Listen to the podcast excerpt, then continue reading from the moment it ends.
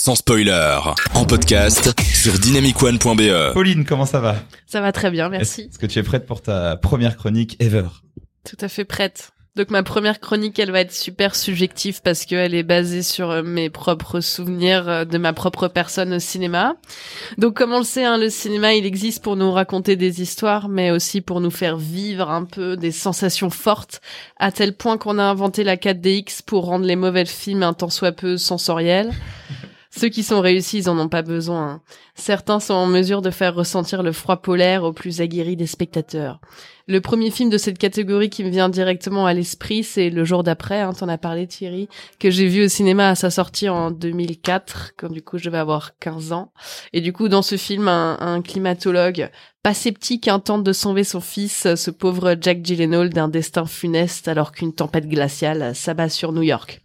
Des scènes de blizzard en désastre apocalyptique enneigé, le film emmène le spectateur dans un New York glacé où, euh, où bah, la ville ne fait plus rêver, hein, on est dans une espèce d'abysse euh, désolé où la statue de la liberté ne ressemble plus à rien.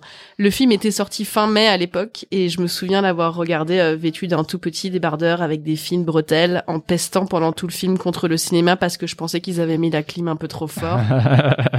et en fait, en parlant avec les autres, je me suis rendu compte que tout le monde avait très très froid parce que emporté par le film, euh, ben on a autant froid que les protagonistes et euh, et on réalisait pas encore à ce moment-là qu'on était en train de voir le premier euh, blockbuster qui alertait sur le réchauffement climatique dans le désintérêt général à l'époque.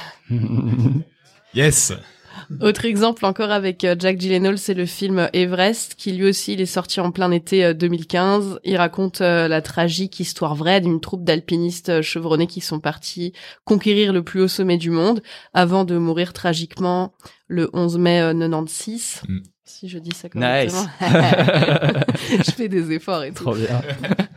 Elle est française. Non mais ça va, je commence à m'habituer. Encore une fois, hein, le spectateur là, il voit périr dans d'atroces souffrances euh, des hommes, pourtant partis bien équipés. Hein, cette fois, ils ont des combinaisons, des bonnets, des écharpes de compétition, mais il y a rien qui fait le poids contre les éléments. hein. J'ai le souvenir de pouvoir presque sentir sur ma peau la morsure des cristaux de neige qui frappent le visage des pauvres alpinistes.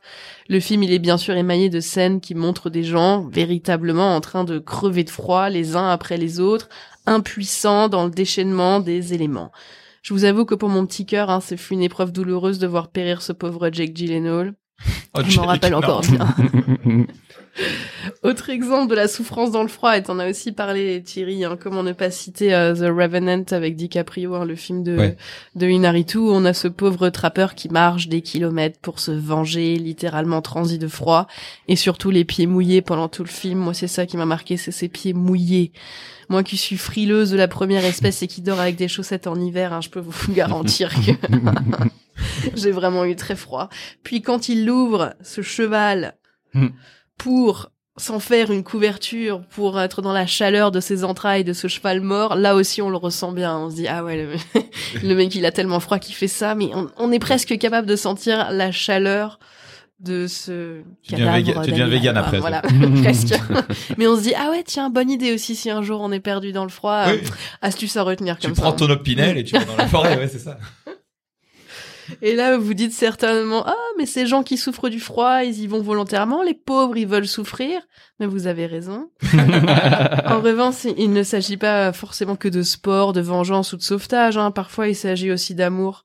Et maintenant, je vais évoquer un film que je suis certaine d'être la seule à avoir vu autour de la table et probablement euh, auprès des auditeurs aussi, sauf s'ils ont été euh, à la cérémonie d'ouverture du Festival de Berlin en 2015. Parce Oui, que cette année-là, ils ont pas décidé de, de de mettre un, un film grand public, ils ont décidé d'ouvrir avec un film qui est pratiquement pas sorti au cinéma et qui s'appelait euh, Nobody Wants the Night avec Juliette Binoche perdue euh, dans le froid polaire pendant 2h30. Elle joue euh, la femme d'un célèbre explorateur au début du XXe siècle et du coup elle passe littéralement deux heures et demie à le chercher très très très près du pôle Nord. Un film coup de poing, quoi. Ah, Est-il mort? Est-il en train de la tromper avec euh, une esquimau? C'est tout le plot du film, hein, de cette épopée romanesque dans le froid glacial. Euh, au visionnage de ce film, je me souviens du contraste saisissant des scènes de froid avec celles au coin du feu. Hein, c'est un peu comme le cheval mort de, de, de, The Revenant, parce que là, enfin, de temps en temps, elle trouve une cabane et elle peut aller se réchauffer. Et on se dit, oh mon dieu, enfin, on était tous en train de, de, de crever de froid. Je recommande pas le film, hein, parce que c'est vraiment deux heures et demie de Juliette Binoche qui fait du chien de traîneau dans un mutisme insupportable. Ah mais il a l'air introuvable même de ce que tu dis.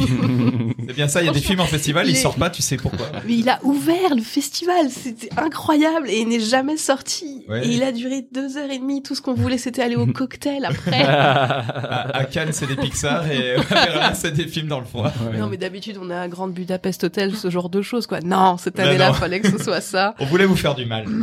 Et là, vous vous dites, mais dites donc, ces gens dans la neige, ils sont tous sacr- sacrément déterminés.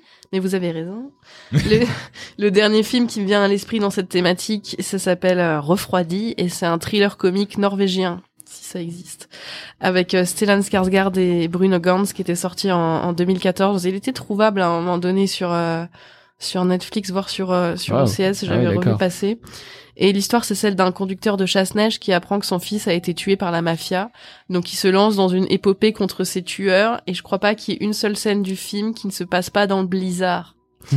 Mais je vous le conseille vraiment parce qu'il s'est mêlé euh, le sang chaud des victimes de la vengeance glacée à la neige très molle des hivers norvégiens. Mhm. Euh, ça donne pas du tout envie de partir en vacances là-bas, mais euh, ça donne vachement envie de découvrir plus de films à, à l'humour noir scandinave. Comme Snow Therapy.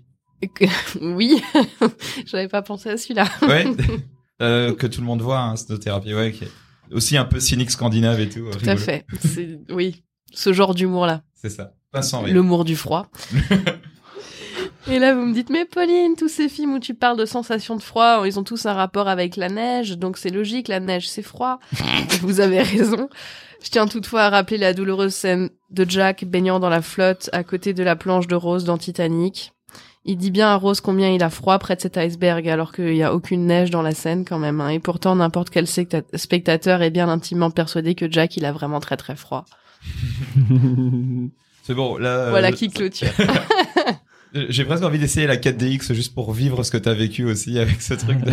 C'est- la 4DX, c'est bien, on t'asperge de l'eau Oui. ou des trucs. Ouais, Oui, tu as du euh, du comment dire de l'air qui arrive derrière tes oreilles quand euh, quand tu as une balle de pistolet qui qui, Ah ouais, qui est censée te frôler. Ah, ok. Les sièges bougent, euh, on reçoit de l'eau. Effectivement, on sait plus si on est euh, sur un sur un manège. Ouais, ou, bah ouais, euh, ouais, ouais, ouais. ou si euh, ou si on est au cinéma quoi. Ça n'a absolument aucun intérêt.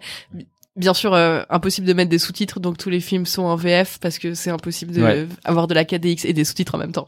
Mais c'est l'anti-shop de l'horreur pour moi. ce Oui, je ne conseille pas du tout. En plus, ça coûte très cher. Ouais, c'est ça. Ouais, bien, écoute, euh, si je passe au Kinépolis un jour, c'est pas le cas, mais voilà, très bien. Mais encore un beau passage en revue. euh.